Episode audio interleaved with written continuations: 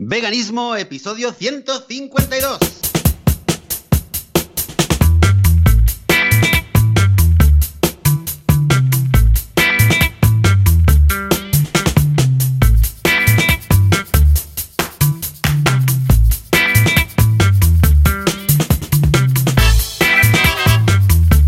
Muy buenos días, bienvenidas y bienvenidos a Veganismo, podcast, el programa donde hablamos sobre temas relacionados con el veganismo, con la vida vegana, con cómo ser vegano sin morir en el intento, sin matar a nadie, sin hacerle daño a nadie. Esto es Veganismo, un podcast sobre veganismo. Yo soy Joseph de la Paz de Vitamina Vegana y conmigo está Joan Boluda de boluda.com. Buenos días, Joan, ¿qué tal? Hola, ¿qué tal? Muy buenos días, muy contento, muy feliz y muy vegano, como no podría ser de otra forma. Aún pensando que la raza humana se va a extinguir por tontos, pero aparte de eso, todo muy positivo y todo muy bien. Escucha, además, estamos a nada, la semana que viene ya empiezan a mediados de semana, finales, ya empiezan los niños en el cole y eso siempre da un poquito más de tiempo para hacer las cosas en casa. O sea que bien. ¿Y tú qué? ¿Cómo va todo por ahí? Sí, sí, pues muy bien, muy bien. Me gusta eso de muy vegano, veganísimo. Sí, señor. Estoy veganísimo. Vegano, ¿Qué tal? vegano. Yo veganísimo. Bien, bien. Pues mira, eh, te- bien también.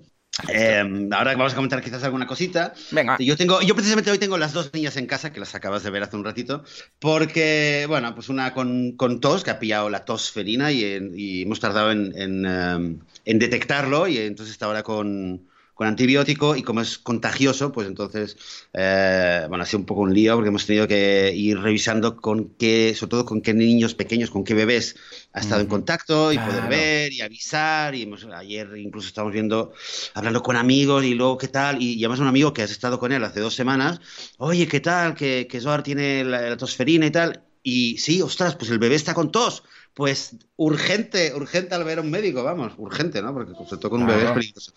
Pues hemos estado así un poco, ayer ha sido un día un poco, un poco estresante. Eh, eh, mi hija está bien, es decir, es- tenía ataques de tos muy fuertes, pero tenía uno o dos al día.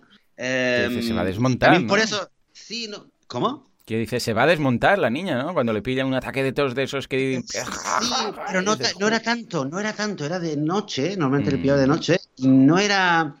Claro, yo creo, un poco nos hemos quedado con la cara de tonto de decir, ostras, a ver, mm, tendríamos que haberlo detectado antes, o, Bueno, pero no, no- no era, no era aquello que, no era Claro. aquello que, que la niña se desmontaba realmente, Claro. porque si no realmente ya hubiéramos corrido a un, a un médico. Ujú. Y quizás por esto es que, y esto fue justamente volviendo de Barcelona, teníamos la duda de si ya en Barcelona Mm, ya, vale. ya le pasaba o nada más llegar, eh, ya empezó con... Pero tampoco era aquello que la niña tenía todo, nada, 20 segundos y se quedaba un momento así, déjame tranquilo, déjame tranquila y luego seguía. Así que bueno, así que... Pues así, estamos un poco de, de- de casero. Y mi hija mayor se ha, se ha pegado un tortazo ayer, que se cayó de la silla y entonces se ha, se ha dado un golpe, tiene el, el diente, el diente que se está moviendo y le duele mucho inflamado. Entonces, bueno, pues eh, hoy va a ser día de médicos. Claro.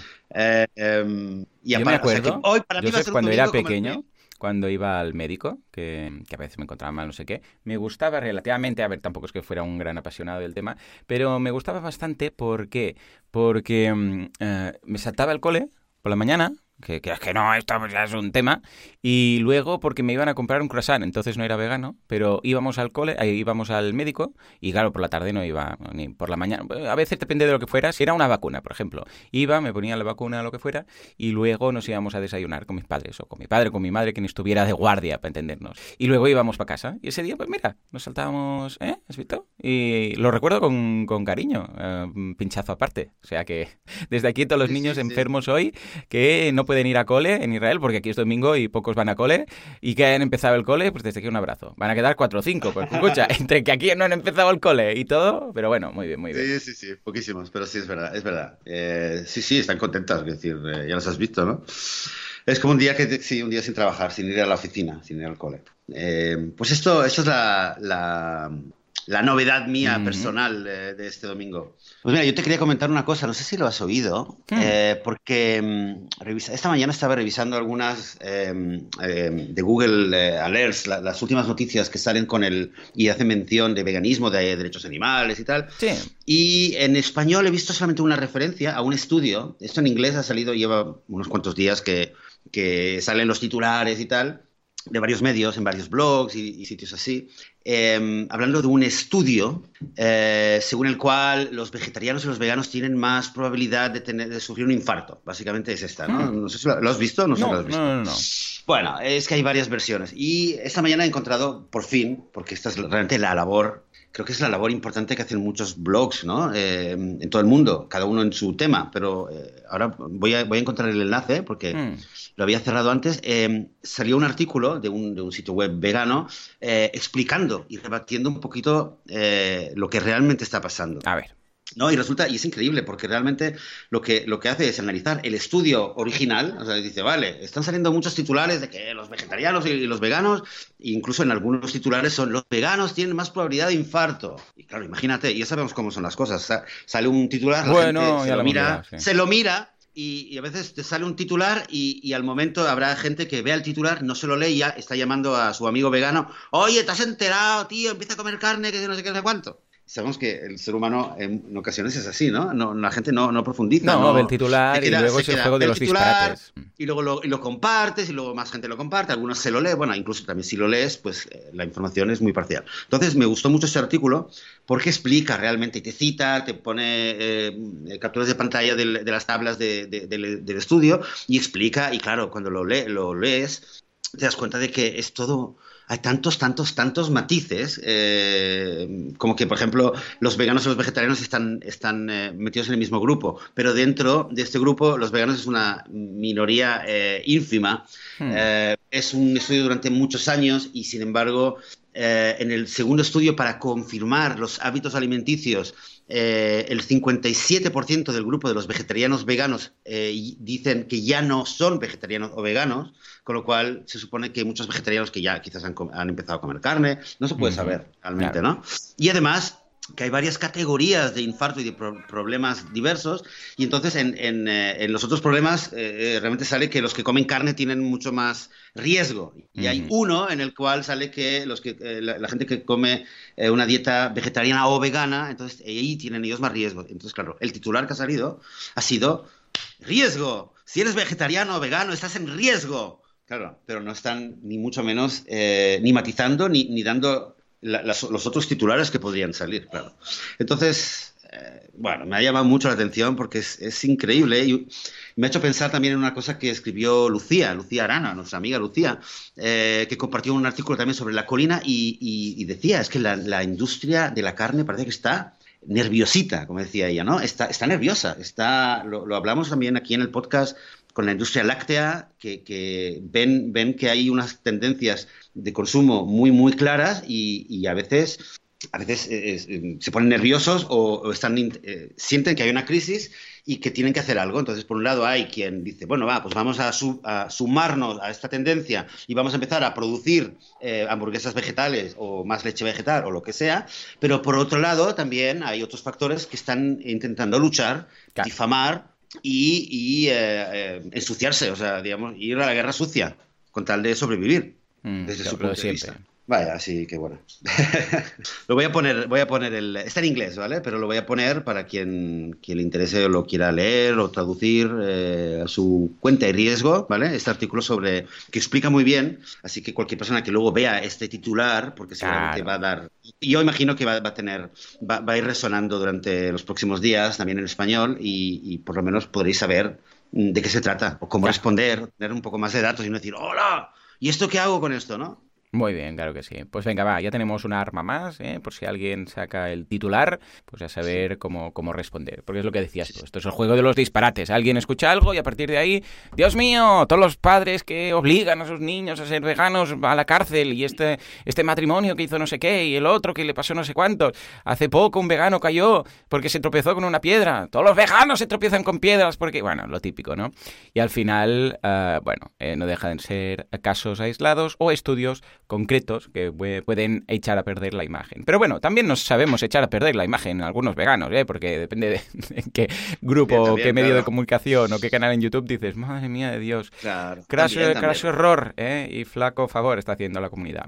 En fin, en todo caso, y hablando de comunidad, tenemos esta semana una de feedback acumulado y preparado para leer que no creo que nos lo llegamos a saltar. ¿eh? Esto, como diríamos, no se lo salta un galgo, pero ojo, disclaimer, un galgo feliz que va por el campo y salta de alegría. ¿eh? No es un galgo de carreras.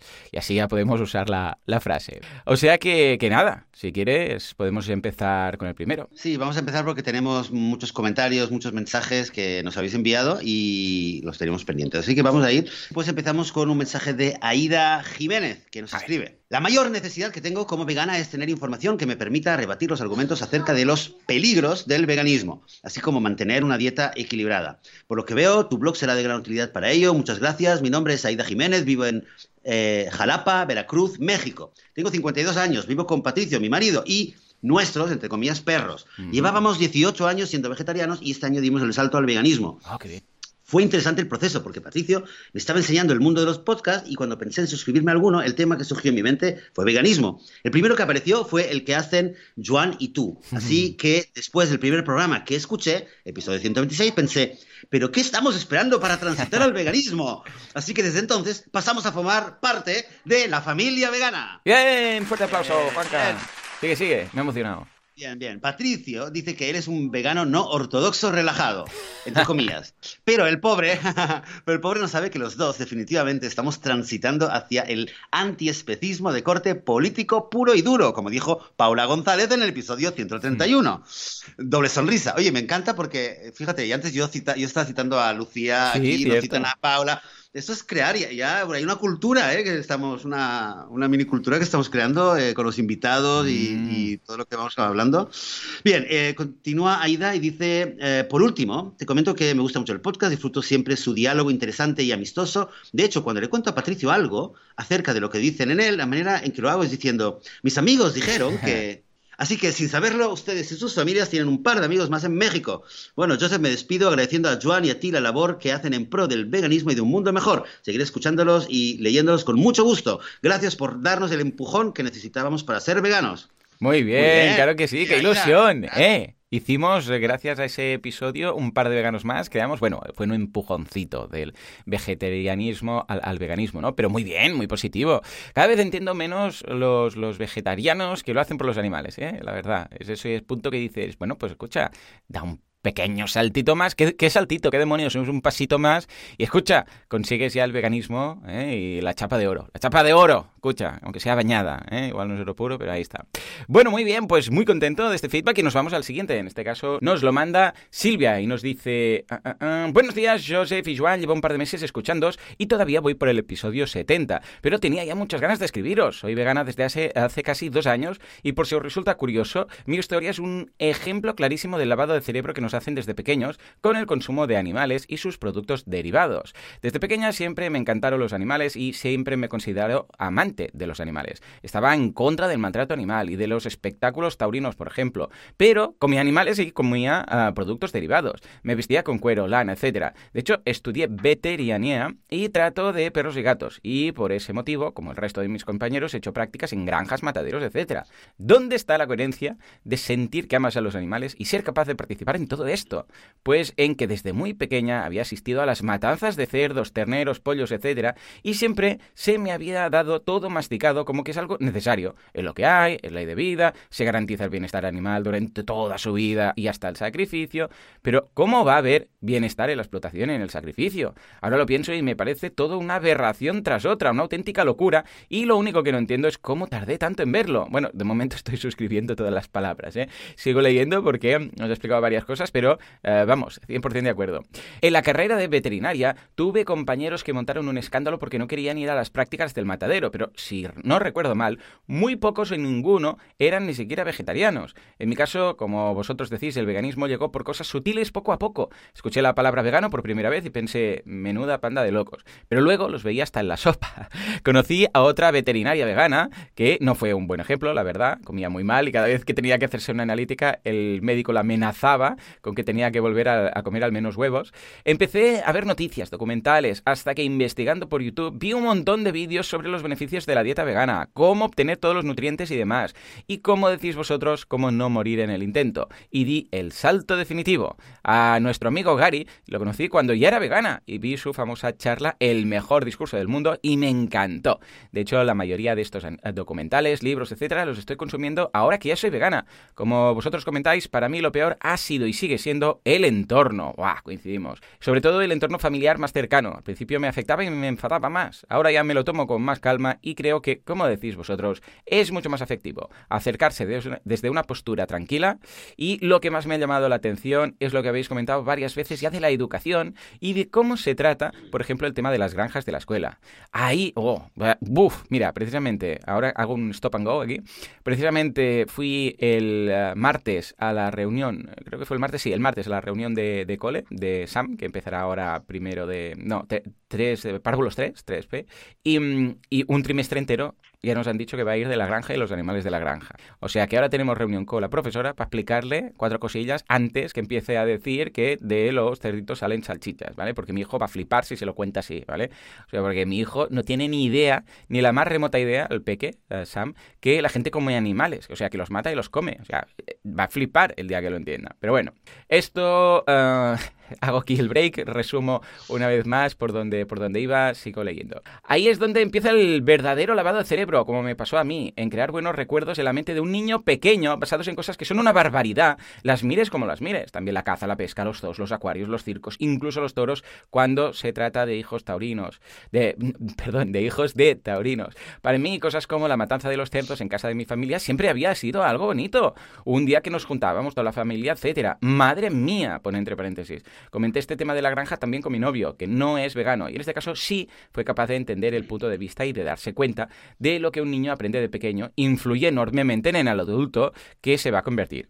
Aprovecho en este punto y os hago una pregunta por si no conocéis a alguien en la misma situación o sí, para ver cómo os manejaríais en estas eh, situaciones vosotros. Porque, como os digo, él no es vegano, o al menos no todavía, ojalá algún día, y quizá tengamos hijos, y sé que este va a ser un tema difícil para nosotros, aunque ambos nos respetamos mucho. Él sostiene que un niño pequeño no es capaz de razonar a esas edades y que es una crueldad decirle lo de la verdad que pasa en estas industrias. Buah, Aquí sigo, leyendo, sigo leyendo, pero aquí podríamos meter un rant aquí mismo y decirle que, que, claro que es mucho mejor engañarle, ¿no? Madre mía. En fin, sigo leyendo. Yo le replico que para mí la crueldad es engañarlo. Mira, precisamente, es que, es que pensamos igual, Silvia, pensamos igual.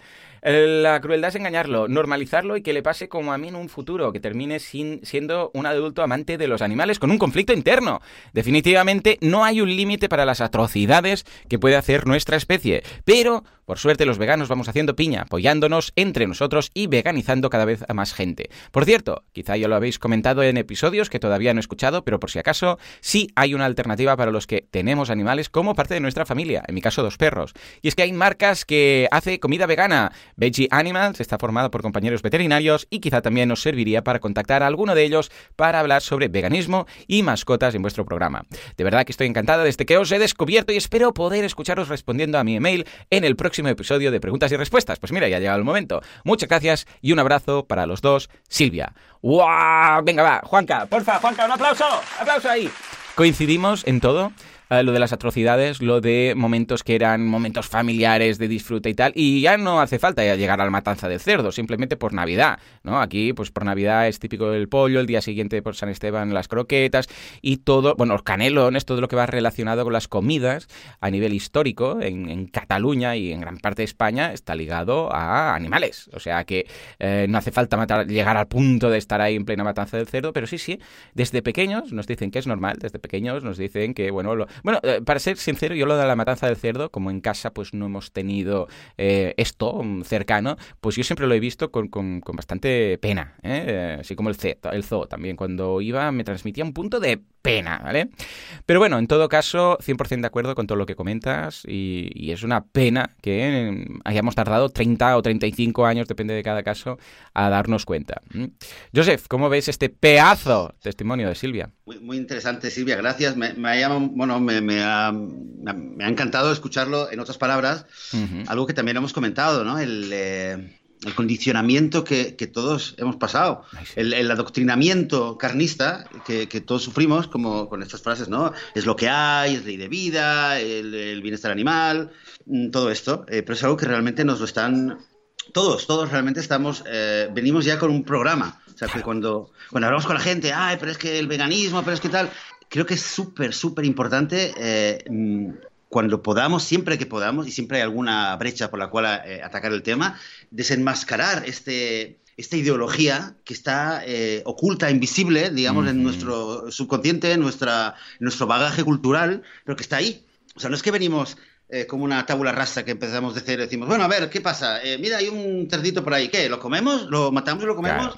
No es que no empezamos de cero, empezamos de empezamos con un, con un bagaje que ya nos han dicho de que teníamos que comerlo porque si no nos mm. morimos y, es lo que hay y, tampoco sufre el animal y esto no quita que no los queramos mucho, pero luego hay que comérselo porque si no nos vamos a morir, es necesario. Es, o ellos o nosotros, ¿no? Todas estas, estas cosas, ah, claro, eh, están ahí. Esto hay que desenmascararlo. Y lo que me da a mí mucha, mucha, mucha fe, me da a mí mucho optimismo, a pesar de lo que has dicho también al principio del, programa, eh, ¿no? De la humanidad. Pienso que hay algo muy interesante que está ocurriendo. Cada vez, a, ver. a pesar de todo esto, somos más los que de repente se nos hace el clic. Y fíjate que todos, casi todos hacemos cosas parecidas. Fíjate, o sea, no, no somos, eh, con todo el respeto, ¿no? Pero no somos tan originales. Todos decimos lo mismo. En algún momento hay algo que nos ha hecho el clic y todos decimos, ¡hala! Qué barbaridad, ¿no? Y, todos pensamos, qué lástima que no, qué lástima que no me he dado cuenta antes, ¿no? Tú antes con los croissants o con lo que sea, y, todos, ¿cómo, ¿cómo, no me di cuenta antes? Y piensas de cuántas veces he estado yo con un perro que no sé qué, y luego vas y te comes, o cuando la primera vez que oíste algo de un vegano, un vegetariano, mm, y, respondíamos, qué, qué barbaridad, ¿no? Totalmente. Yo también, la primera vez que oí de una amiga que era vegana y que él comía huevos, pensé, pero qué rara, ¿no? me quedé pensando eso y luego y seguí como que ni siquiera lo pude procesar. Pero sin embargo, mm, algo está pasando que somos muchos cada día, cada día, cada día. En, en, todo el mundo, eh, muchas personas están, están haciendo clic y están diciendo, ahora, ¿pero qué pasa? Pues ahí estamos. Gracias por, por, por el mensaje, Silvia. No, no, y es que es curioso porque parece mentira que una atrocidad tan grande pase desapercibida en nuestras mentes hasta que hacemos el, chip, el cambio este ¿eh? de, chip, el clic que tú comentas, porque es algo que, es muy evidente, ¿no? No estamos hablando de algo que está muy escondido y que no se sabe la verdad y tal, no, no, la verdad la sabemos, o sea, desde pequeños sabemos, hay un animal, lo matan y nos lo comemos, punto. Pero como en lugar de esconderlo, lo normalizan, que es el peligro, porque si fuera todo escondido, claro, entonces el día que lo descubres, pues se lía la de Dios, pero no, no, no, no se puede esconder, entonces ¿qué hace? Lo normalizan, que es el gran problema, ¿no? Y eh, claro, yo que tardé tanto, que estuve como más de 30 años mm, sin, sin ser vegano, y yo me consideraba, pues eso, animalista, antitaurino, todas estas cosas, ¿no? Y amigo de los animales, buena persona, empático, ¿no? Y de repente decir, ostras, pero, pero, pero ¿cómo no lo veías? Si, si esto era está ahí delante de, tus ojos y no, no, no, ¿por qué? Pues precisamente por esto, porque desde pequeño empieza este lavado de cerebro que te dicen que es lo más normal del mundo y es para comer y como es para comer pues no, no, no hay problema y de repente dices, perdona, como que no hay problema? ¿Tú has visto lo que están haciendo? O sea, es que, buah, es bueno, es demencial. En fin, que sí, que con, respecto a esto, eh, fíjate, una frase de, de, Goebbels, el que era el responsable de la propaganda del, hmm. régimen nazi, que decía que cuanto más grande una, sea una mentira, eh, es, es, más fácil hacerla creer. O sea, una mentira pequeñita quizá no aguantará, pero, pero cuanto más grande la hagas, o sea, fíjate, entonces poquito es lo que, lo que ocurre. Totalmente. Es lo que, es lo que ocurre con, eh, con todo esto, porque es algo tan grande, tan grande, tan grande, es una, tan, una locura tan grande que, se hace difícil. Ah, porque la gente ya ni psicológicamente. Se sí, sí, sí, sí, sí. la gente no se lo puede, no se lo puede creer. Es como que a ver, quizás ahora me, meto en terreno pantanoso, ¿no? Pero cuando alguien te cuenta una historia de un eh, del complot y te dice, no, es que todo el, es que los aliens están dominando, bueno, cuando te dicen algo así, súper Claro, ya dices, dices, no puede ser, no puede ser, una cosa es algo que hay una corrupción de uno, vale, pues si te dicen, no, todos los gobiernos del mundo están dominados por aliens y no sé qué, ya, es algo tan fuerte que dices, no puede ser, ¿vale? Pues salvando las distancias, Sí, sí, dicen, no, es que lo que están haciendo con los animales es una auténtica barbaridad y además es innecesario y además es contraproducente para la propia salud humana y además estamos cargándonos el planeta y además lo tiene, es, inmoral, y, etcétera, etcétera, etcétera. dices, no, no puede ser, no puede ser que... ¿Por qué? Porque saldría a la tele, todo el mundo lo diría, claro, sería un... Claro, claro, no puede ser, si todo el mundo lo hace, pues es normal, como dicen, ¿no? La gente come carne porque... ¿Por qué todo el mundo come carne? Pues porque todo el mundo come carne. Sí, sí, sí, no, no, totalmente, y esto ha pasado en la historia mil veces, o sea, pasó con el plomo, pasó luego también con, bueno, lo del plomo fue, fue, que no tiene nombre. Hay un documental en Netflix, uh, miradlo, que habla de todo el tema del plomo y de, uh, que los eh, de que los gobiernos ya sabían que el plomo era perjudicial para la salud, que, pero, vemos, pero vamos, con, cuando se usaba el plomo para productos de consumo y para tuberías y para historias, ¿no? Y que se sabía que era malísimo y había estudios y todos callados por temas económicos. O con el tema del tabaco, sin ir más lejos, hace unos años, ahora sí, sí, fumar mata y lo ponen en la cajetilla y tal, pero antes, nada, nada, todo fumando, médicos fumando, un, médicos incluso recomendando, sí, estos eh, cigarrillos son buenos y tal. Bueno, locuras, ¿eh? O sea, locuras. Esto lo comenta muy bien eh, el doctor Greger en su libro de en Cómo no morir, que explica y pone ahí ejemplos de publicidad de tabaco apoyada por médicos que recuerdan extraordinariamente a los médicos que ahora dicen, sí, un poquito de carne, la pirámide y tal y cual, ¿no? En fin. Motivo para el optimismo, ¿eh? Porque así como el sí que la comunidad científica ha cambiado su parecer con respecto al tabaco, a ver si también hace lo mismo. Ahí, ahí. Bueno, poco a poco la ONU va, lanzando, claro, claro. Van lanzando eh, estudios y la gente empieza a darse cuenta.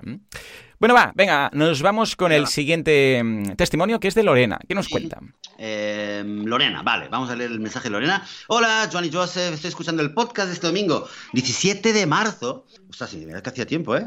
y me está encantando. Quería haceros una aportación sobre el tema del padre-hija vegana, hmm. eh, a, la, que primero permitieron llevar su comida vegana al comedor y después, desde la administración, se lo prohibieron, planteándole que, de querer hacerlo, debería ser en un cuarto ella sola. Eso. Em, ¿Te acuerdas, Juan, de, este caso que habíamos recibido también un mensaje eh, sobre una familia que no la dejaban, a la niña no le dejaban comer en el comedor, si fuera era vegana, y al final, bueno, una barbaridad, eran dos familias, al final, eh, al final, bueno, se resolvió de alguna manera, estuvimos escribiéndonos. Así que, bueno, vamos a ver cuál es la, propuesta eh, que nos hacen llegar. yo creo que el problema hmm. aquí no es el comedor, el catering, ni siquiera el funcionario que se ve obligado a mandar esta opción.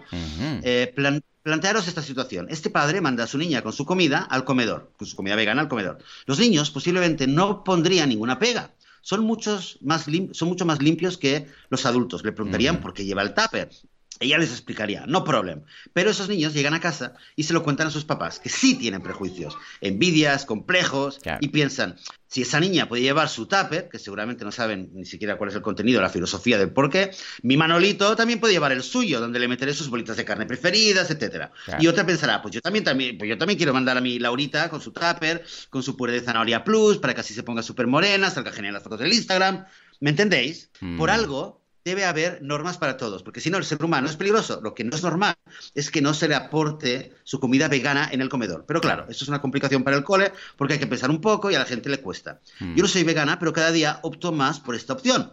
Y no sabéis los problemas que supone esto, ya que o no alimenta lo suficiente o te pongo cuatro verduras y ya está, ni que, ni, que no hubiera opciones. Un lío, sin contar que, salvo en los restaurantes veganos, hay gente que no diferencia una opción vegana de vegetariana o de otras. Gente obtusa, hay mucha. Saludos de Lorena. Claro que sí. Pues, pues vaya, interesante, interesante mm, el punto de vista interesante el punto de vista de, Lorena.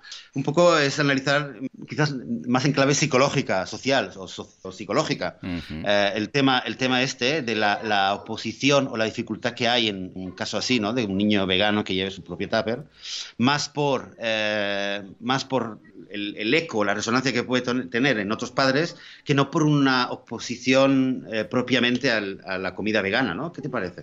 Mira, en nuestro caso era tan complejo el tema de el menú vegano y el tema de la con los otros niños y con los eh, profes y no sé qué, que hemos dicho, ¿sabes qué? Que se venga a casa a comer. Y nosotros hemos podido hacerlo, porque mira, en nuestro caso pues vivimos cerca y trabajamos desde casa o el despachito que tenemos al lado de casa y ya está. Pero claro, para muchos padres esto yo entiendo que puede ser un problema, ¿no? Ya ves, o sea, que estemos en una sociedad y en un momento que tengamos que tener estos problemas, ya. Pues sí, pues sí. Lo, lo único que te diría Lorena, que al final dices que, bueno, que mm, no, no soy vegana, cada día opto más por esta opción, sabéis los problemas que supone esto? Bueno, lo sabemos, lo sabemos. Sí, conocemos suena, los nos suena. problemas, lo sabemos, nos suena de algo. Eh, pero bueno, ya nos contarás, espero que lo estés escuchando, ya nos contarás si, si sigues con opciones veganas, si tienes algún otro insight o alguna, alguna otra perspectiva interesante que compartir con nosotros y ya nos lo comentas. Ay, sí. ¿Vale? Sí, sí. Muy bien. Muy bien, eh, pues venga, va, nos vamos al siguiente. mensaje. Nos vamos a Rodrigo, que nos dice, hola Joan, como sé que sois vegano y un gran defensor de los animales, quería contarte de Fundación Petco, P-E-T-K-O, una fundación que creamos para ayudar a, las- a los perritos de la calle en Argentina, que hay miles y millones, para que puedan encontrar una familia que los cuide y les dé cariño. Pero para poder armar un refugio para unos 20 perritos, pensamos utilizando el plugin de donaciones y hacer una campaña de crowdfunding. Muy bien. Queremos saber si contamos con tu ayuda para la divulgación. Un saludo y gracias como siempre por todo, Rodrigo. Hombre, claro que sí, Rodrigo. Por supuesto, cuenta con nuestro apoyo. Pásame el enlace, lo dejaré en, las notas del programa, de la campaña de crowdfunding y espero que, que vaya muy bien y que no sean 20 perritos, sino 20 millones de perritos que hace falta. ¿eh? O sea que muy bien, muy bien. ¡Ey! ¡Qué bien, eh! La gente se moviliza. Escucha, eh, Joseph, hemos... em, leído los comentarios que nos han hecho llegar, pero, pero también tenemos algunos en iBox. los tengo aquí preparados. Eh, son más eh, cortos, son menciones de cada uno de los episodios. Si quieres, te los voy leyendo y los, los vamos comentando. ¿Qué te parece? Mm, Vale, los tienes, ¿dónde están? En iVoox. Eh, sí, en iBox. debemos ir a cada uno de los capítulos. Por ejemplo, en el pasado, gastronomía vegana tradicional, pues tenemos varios. Tenemos, por ejemplo, a Sol, que nos dice: Hola, los escucho desde Monterrey, México. Aquí veganizamos un postre típico mexicano, que es el arroz con leche, pero con leche de almendras. Muy bien. Por otro lado, Sara nos dice: Soy de Mallorca y vivo en Bordeaux. Bordeaux, lo, leo bien, Bordeaux, Francia.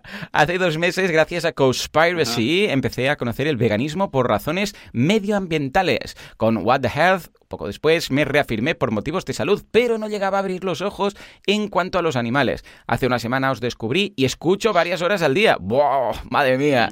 Muy bien, muy bien. Ojo, no pilles una sobredosis. Muchas gracias por este podcast, por vuestros argumentos, por toda la información que dais, la bibliografía, la filmografía y sobre todo por ayudarnos a ver la realidad, por ayudar a destapar mentiras que se han dicho tantas veces que ya la mayoría no se cuestionan. Es lo que decíamos. Es que es lo... Mira, justo lo que decía antes Joseph. Me habéis ayudado a entender que comer carne no es solo matar a un animal, sino que normalmente conlleva esclavizarlo, enjaularlo, torturarlo y matarlo. Totalmente. Sí, sí, sí, es que coincidimos plenamente, Sara. Por favor, continuad con vuestra labor. Un abrazo muy fuerte, Sara. Sonia nos dice, se me ocurre también, en cuanto a recetas, sopa de cebolla, espinacas con pasas y piñones y peras al vino tinto, tumbet mall- mallorquín. El tumbet mallorquín no, no lo conozco. ¿m? Ah, Sonia también nos dice que sí, que ellos también comen los polvorones chafándolos, ¿eh? con, la, con la mano primero los chafan. Ah, Amarouk nos dice, es fantástico porque en todas las regiones del mundo hay platos veganos de toda la vida. En La Mancha, por ejemplo, las gachas se hacen con harina de almorta y mi suegra hace gachas eh, viudas, que en lugar de carne llevan patatas o a veces setas. Me han encantado de comer con un yogur al año. me ha encantado lo de comer un yogur al año para renovar la flora intestinal, brutal. Eh, dice también, los postres, la mayoría leva- lleva leche y sobre todo huevos. Hablo en mi zona, pero era típico la carne de membrillo, que es como una mermelada muy densa. El mostillo similar, pero con mosto de uva y almendra. El cabrillo ángel, una, el cabello de ángel, una delicia. sí, Ah, yo también comí así de pequeña el polvorón o mantecado, pero llevaba manteca, evidentemente, que creía que solo pasaba en mi casa.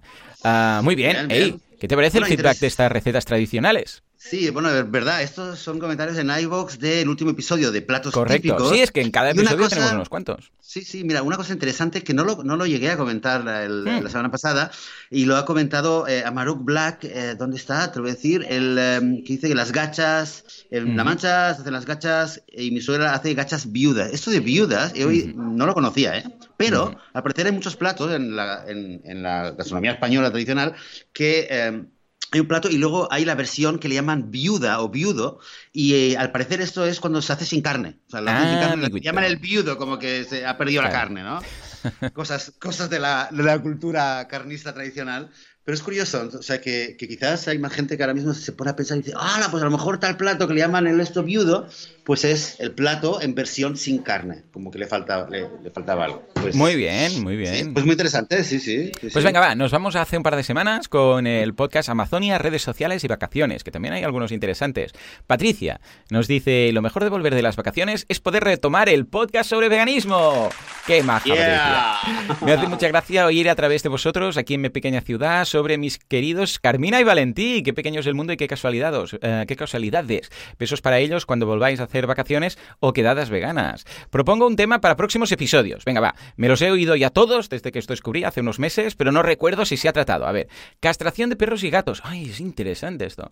Castración de perros y gatos y otros animales que conviven con los humanos. ¿A favor o en contra? ¿Estáis de acuerdo eh, con lo que afirman algunos veganos de tener un animal doméstico es casi como tener un objeto porque está privado de libertad? ¿Qué se debería hacer entonces con esos animales que han evolucionado de tal forma que ya dependen de las personas para sobrevivir? ¿O esta es una idea equivocada y volverían a aprender a vivir en estado salvaje? Muchas gracias por el podcast y abrazos, Patricia. un tema interesantísimo. Sé que lo hemos tocado en algunas ocasiones, no sé si como tema principal o un poco de rebote, pero claro, también depende de, de cada caso. Es como decir, bueno, a ver, en un santuario los animales también están ahí, bueno, claro, pero están a refugio, ¿no? Precisamente están a salvo porque los hemos liberado de alguna parte. Entonces, normalmente aquí lo que se aboga, un, bueno, desde el punto de vista del veganismo, en cuanto a los animales, es que, claro, si tú lo has encontrado, está en un refugio, en una perrera o lo que sea, pues tiene sentido, pero no comprarlo. ¿Por qué? Porque si lo compras, eh, pues bueno, haces que la industria de la compra-venta de animales funcione más, vaya mejor y siga.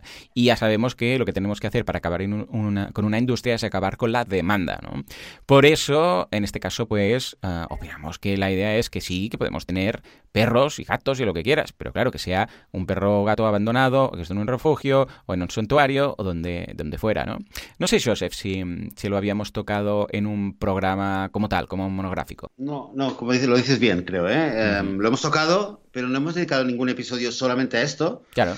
Lo podríamos hacer. sí, sí, eh, Esto, esto, lo podemos analizar juntos. Bueno, bueno, pero es que esto creo que tiene nombre de Lucía, ya directamente. O sea, esto es un tema de esos que creo que Lucía podría aportar luz. Yo me imagino ya lo que por dónde tiraría Lucía. Yo reconozco que tengo, soy un poco más precavido porque me quedo, mm, y hace años, ¿eh? que tengo la, el debate interno y me quedo con, eh, me quedo unas situación que no, no me atrevo, no categórico, porque le veo, muchos peros, le veo muchos peros. Lo que sí, y eso es algo que eh, personalmente eh, doy fe, que me, me, me, toca muy de lleno, ¿eh? que es mm. cuando alguien habla, y me pasa mucho en casa, me pasa con otra gente, cuando alguien habla de un perro, un gato, y, usa el, eh, usa el, em, el eh, posesivo, digamos, el mi perro, mi gato, o tengo un perro, tengo un gato, o quiero todo, em, soy muy sensible, entonces cuando lo oigo me pongo un poco alerta. Es verdad que, claro, cuando digo, por ejemplo, si alguien viene y dice mi gato, tal, tal, tal, claro, es como puedes decir mi amigo, mi jefe, mi, hermano, claro, claro, es como posesión. Mi marido, mi hombre. Es que si no es raro decir, a ver, es que decir, el, perro que vive en casa, claro, la gente diría, perdón, ¿cómo? Sí, hombre, que hay un perro, pero es tu perro. Bueno, no, no, ah, ¿sabes? no puedes decir que sí. Ah, entonces, claro, pues sería un poco raro ahí está el matiz, eh, es decir, que es mi perro, pero en el sentido es mi perro como el que dice es mi amigo, mi amigo no oh, es mi posesión, es mi perro, pero no es mi posesión. Eh, yo soy su humano, aunque no lo diga, pero si, si hmm. aunque no, no, haga falta decirlo, si uno, pienso, tiene claro que esa es la relación, yo, no, yo en general no tendría ningún problema. Tengo un problema cuando, cuando eh, la gente habla y luego eh, habla tal, no sé qué, y, esta misma persona que dice, sí, todo bien, y luego ve un perro que está en un sitio y dice, ah, este perro está solo, a ver, hay que hablar con su dueño. Dueño sí que es una, palabra que ahí ya totalmente me, ¿Pero cómo lo llamarías? ¿Con su cuidador? No sé. Con su cuidador, con, su, persona que le cuida. Sí, pero no dueño, no dueño. Bueno, porque es la forma de, hablar que si lo haces sin eh, ser despectivo, sin eh, connotación, es que no hay otro adjetivo, otra palabra que nos venga a la cabeza. Pero que seguro que en muchas ocasiones lo haces como queriendo decir, hombre, Em, porque como no, sé cómo más llamarle, sino simplemente por, por el especismo en el vocabulario ¿no? que ya tenemos. Entonces, sí, estaría bien sustituir estas palabras. Mm.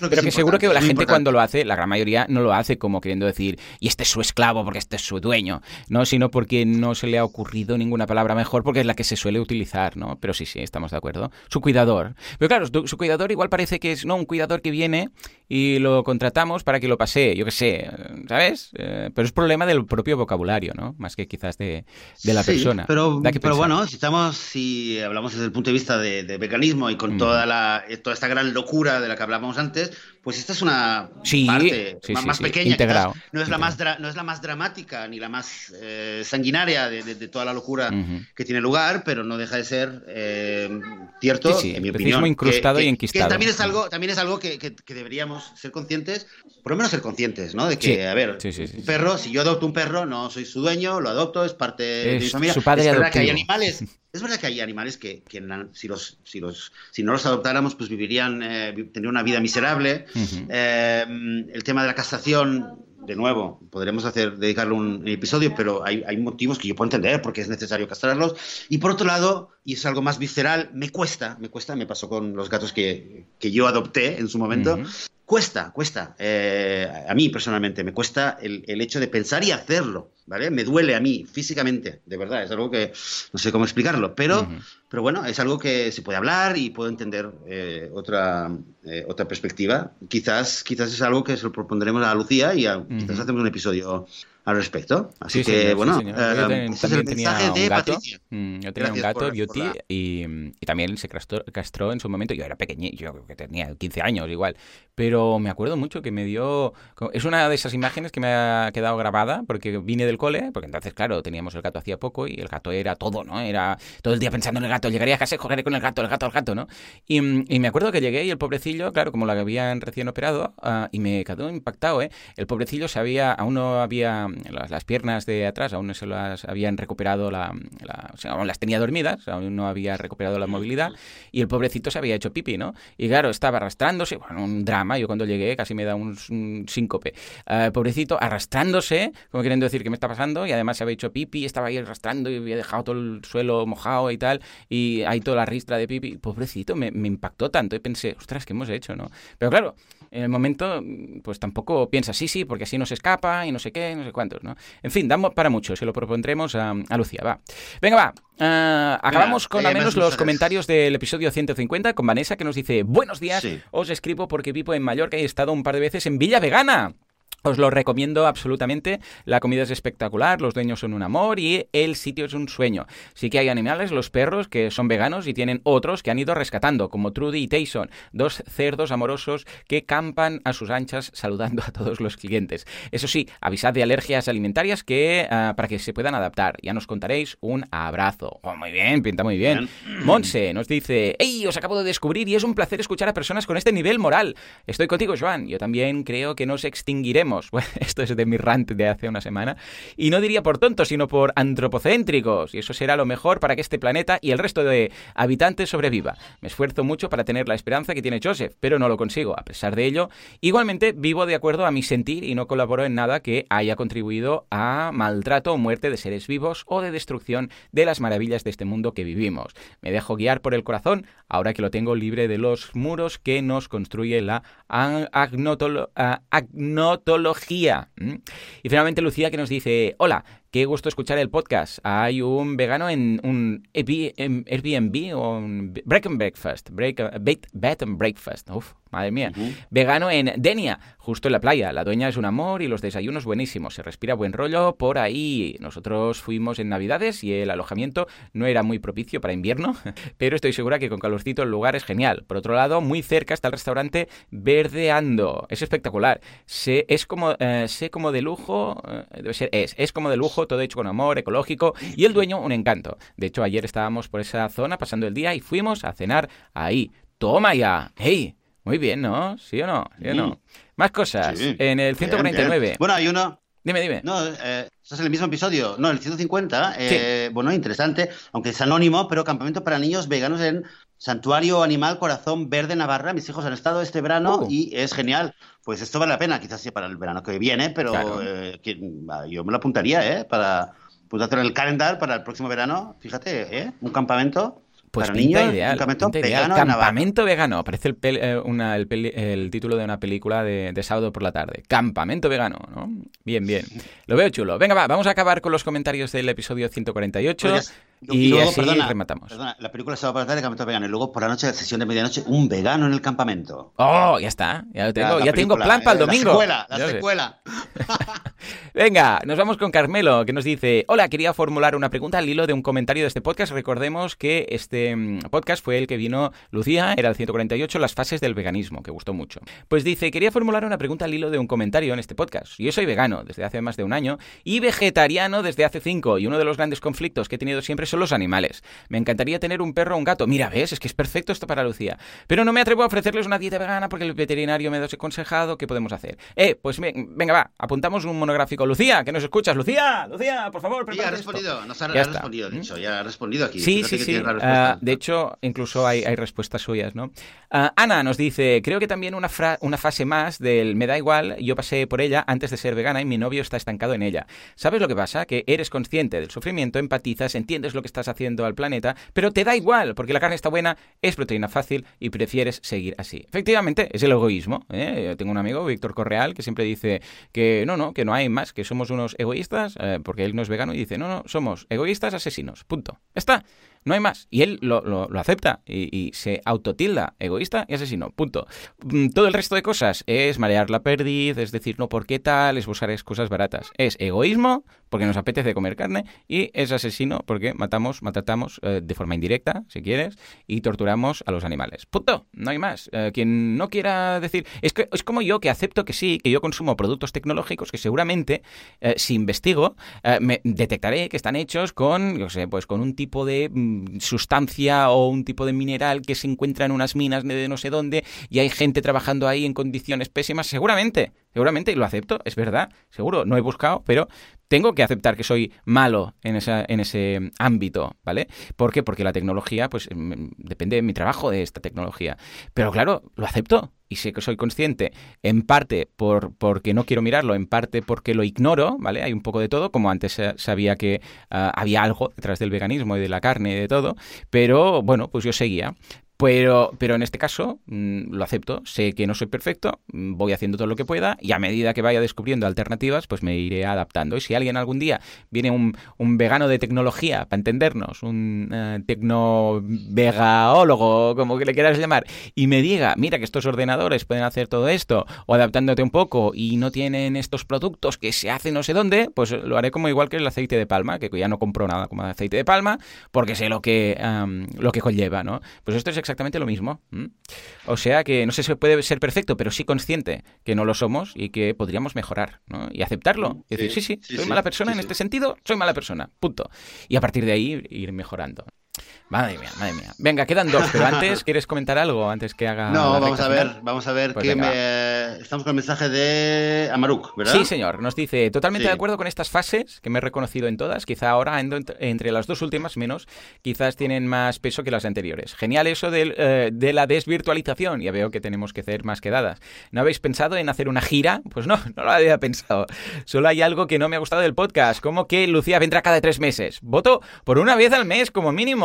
Felicidades por seguir haciéndome reflexionar. Claro que sí. A ver, o sea, se... vamos, yo acepto tu propuesta y segundo la moción. Secundada, terce- Ya ves, ya te terciada.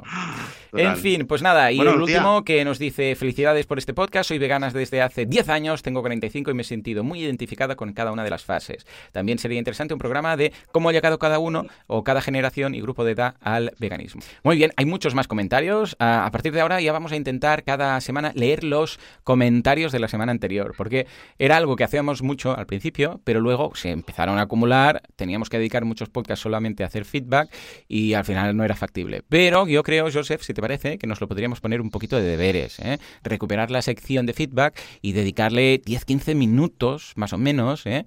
Ah, para no quedarnos sin tema ese día, pero 10-15 minutos cada, cada semana, ¿cómo lo ves? Sí, me parece genial. Eh, lo podemos hacer por lo menos cuando no tengamos un invitado o una invitada. Ujú. Sí, pues, cuando eh, hay tener- invitado tener mejor. realmente. Y así poquito a poco tenemos Sí. el tema de que vamos a tratar cada semana y luego al final, eh, o al principio, depende, pues podemos hacer algunos comentarios. Yo voto a favor. Estupendo, pues venga, va, sumamos tu voto y como somos dos votando, pues, pues, ya está, unanimidad. ¿eh? ¿Has visto? Pues muy bien, pues eh, genial.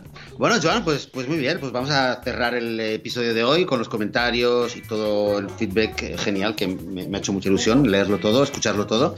Y eh, nada, pues deciros a todos y a todas muchas gracias por estar ahí, por escucharnos, por hacernos like, por, por apoyarnos en iVoox, en iTunes, en Spotify, en redes sociales por estar ahí, por enviarnos un feedback y, hacernos saber un poquito por dónde vamos, cómo vamos.